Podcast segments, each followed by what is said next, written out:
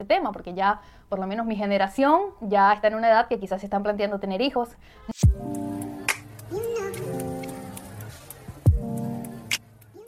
Hola, ¿qué tal amigos? ¿Qué tal? ¿Cómo están? Sean todos bienvenidos una vez más al episodio número 10 de este podcast donde puede ser y estar sin aprobación. El día de hoy vengo con un tema que considero bastante serio para lo que acostumbro a hablar Hoy yo no vengo a decir nada de Bad Bunny, de reggaetón, de perreo intenso, eso queda para después o en los episodios pasados que también lo puedes ver.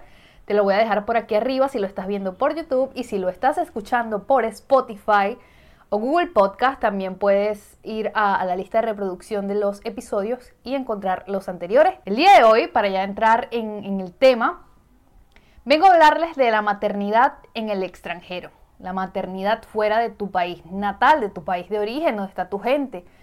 ¿Por qué vengo a hablar de esto? O sea, yo no soy mamá, por ahora no pienso serlo, no porque esté en contra, sino por muchas razones sentimentales, que soy intensa, que el mundo es cruel y lo pienso y lo vuelvo a pensar.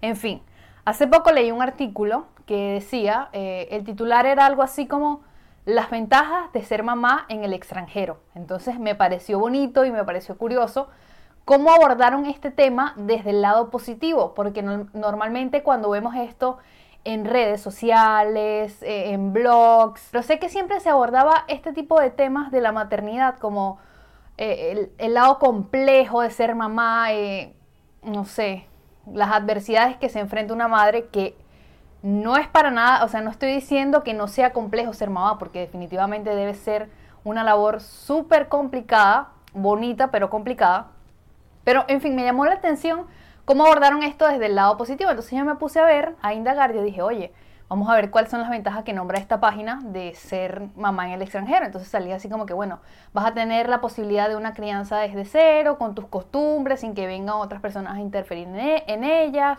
o vas a tener la posibilidad de darle a tus hijos una nueva cultura, mostrarle al mundo tu cultura y otra cultura más, no sé, un montón de cosas que, bueno, me parecieron chéveres, pero yo dije, oye, me puse a pensar, yo toda mi vida he estado rodeada de madres, o sea, desde que yo estoy en la universidad he tenido muchas amigas mamás por alguna razón, no sé por qué, aparte que también siempre he tenido amigas más grandes que yo y que, han tenido más experiencia que yo en muchas cosas y eso lo agradezco mucho porque en ellas he podido encontrar un apoyo. Yo siento que la gente que es mamá no solamente es mamá de sus hijos, o sea, la gente que es mamá es mamá de la gente que, que requiere la mamá en algún momento. Yo, por ejemplo, estudié en una ciudad lejos de mi casa y allí conté con amigas que eran mamás y cuando yo necesitaba alguna ayuda, algún consejo o algo, ellas estaban allí y me apoyaban tal cual una mamá. Entonces por, eso yo digo que quien es mamá no es solamente mamá de sus hijos, sino mamá de un montón de gente.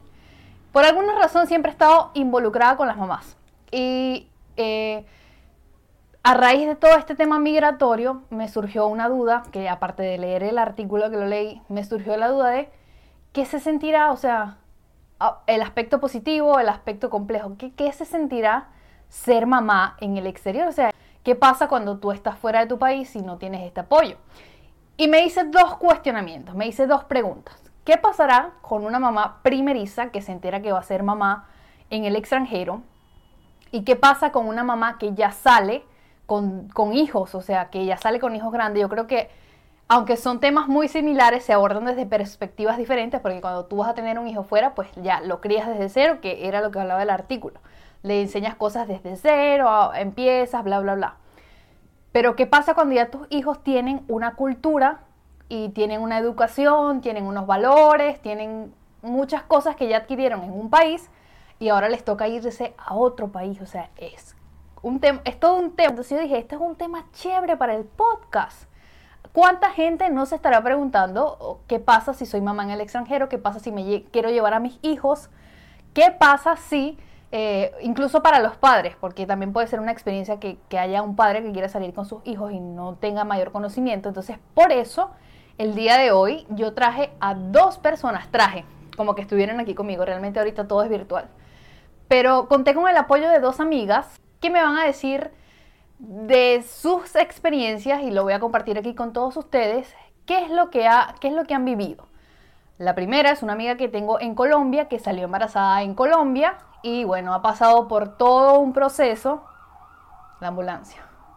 y ha pasado por todo un proceso de adaptación en, este, en esta etapa desde que se enteró que iba a ser mamá. O sea, yo quise saber cuáles son esas preguntas que se hizo, cómo ha llevado este tema, cómo lo está afrontando, si es complicado para que también ustedes comparen. Hola Daniela, gracias por invitarme otra vez a tu programa.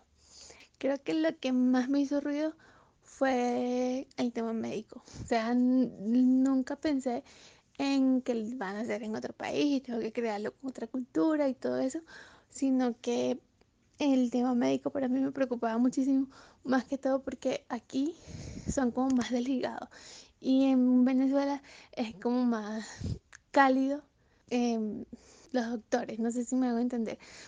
en Venezuela, por ejemplo, yo tenía a una ginecóloga que es la que me atendió a mí cuando yo nací, atendió a mi hermana, eh, atendió a mi sobrina y pues esa sería si yo estuviera allá, la que me atendería a mi bebé.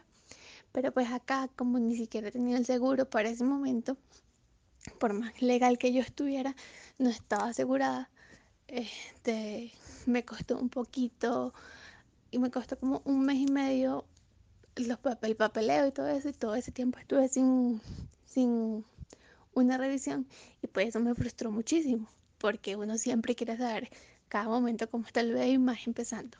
Aparte de estar embarazada sola, en otro país, solo con mi pareja, creo que me tocó en el peor momento, porque me tocó en plena pandemia. Pero más allá de eso, mm, lo que hago es escribirle a las personas cercanas. Te escribo a ti, le escribo a mi mamá, pero sí me he sentido muy, muy, muy mal.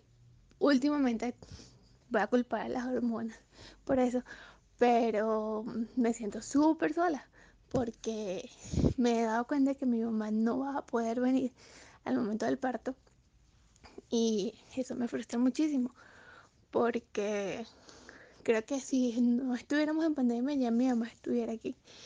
Pero pues cada quien enfrenta diferentes tipos de situaciones.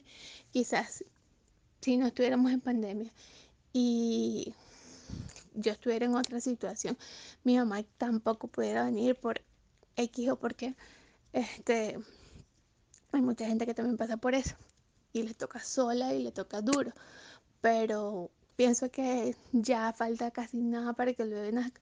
Gracias a Dios he tenido el apoyo de mi pareja y mm, porque hay personas que de verdad le toca a ellas, a la mujer sola y ya.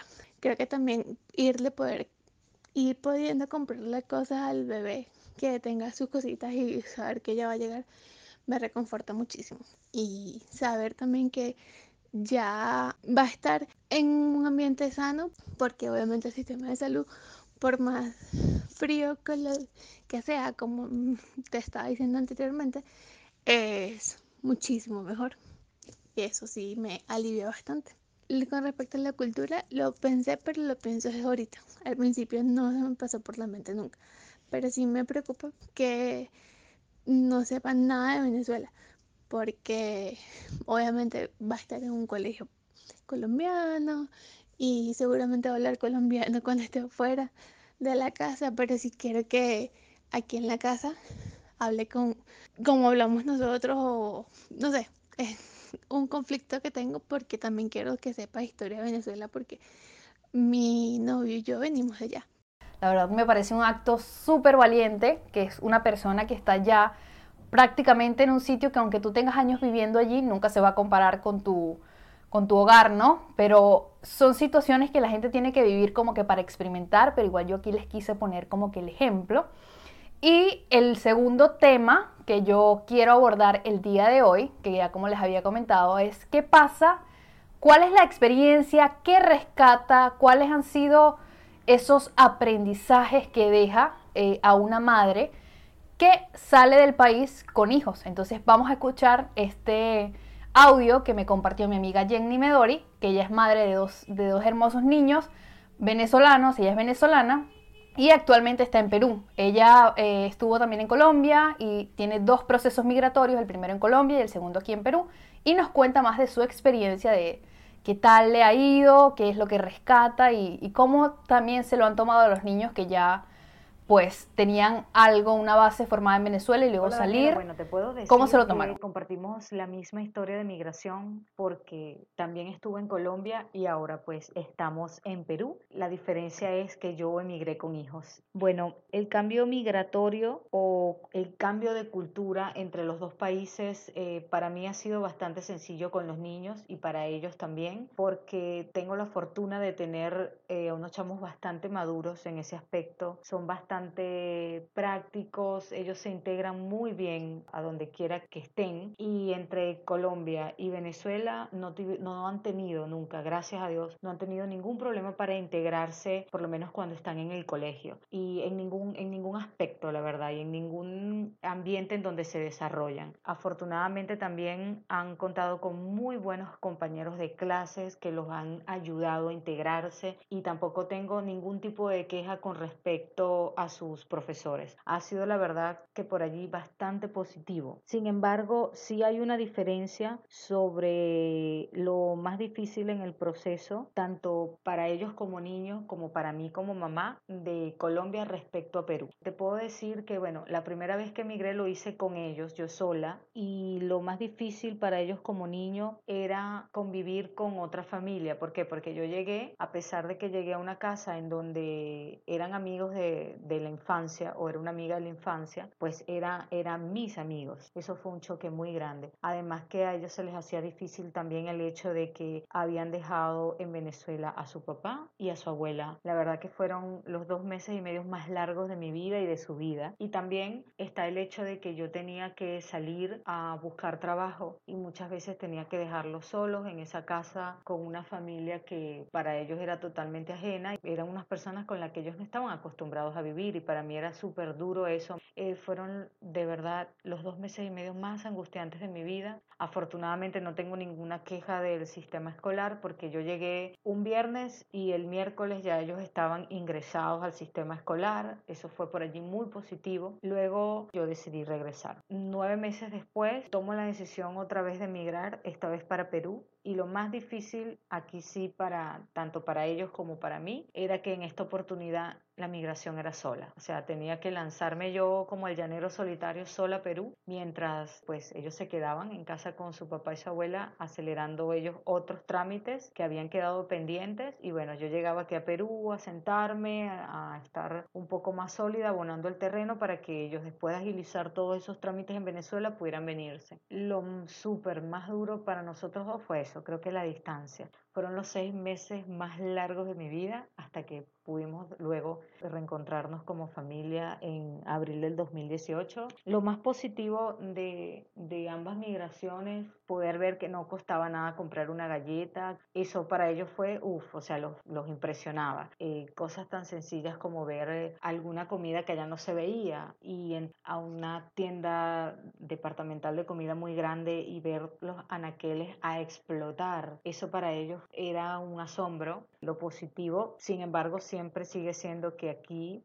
Obviamente con trabajo tú puedes acceder a, los servicios, o tenemos servicios públicos, tenemos agua, tenemos luz, todos los servicios básicos que puede necesitar y que necesita una persona para, para tener calidad de vida y bueno, básicamente también el acceso a las medicinas y a la comida. Son experiencias que yo creo que fortalecen a la familia, que fortalecen sobre todo a los niños, ¿no? Porque son etapas que ellos van viviendo y que yo creo que más adelante consolidan su que le dan como bases para ellos poder salir de cualquier situación cuando ya son adultos. Y bueno amigos, quise compartir con ustedes estas dos experiencias que ambas experiencias me parecen que están llenas de valentía, porque bueno, ser madre no es fácil.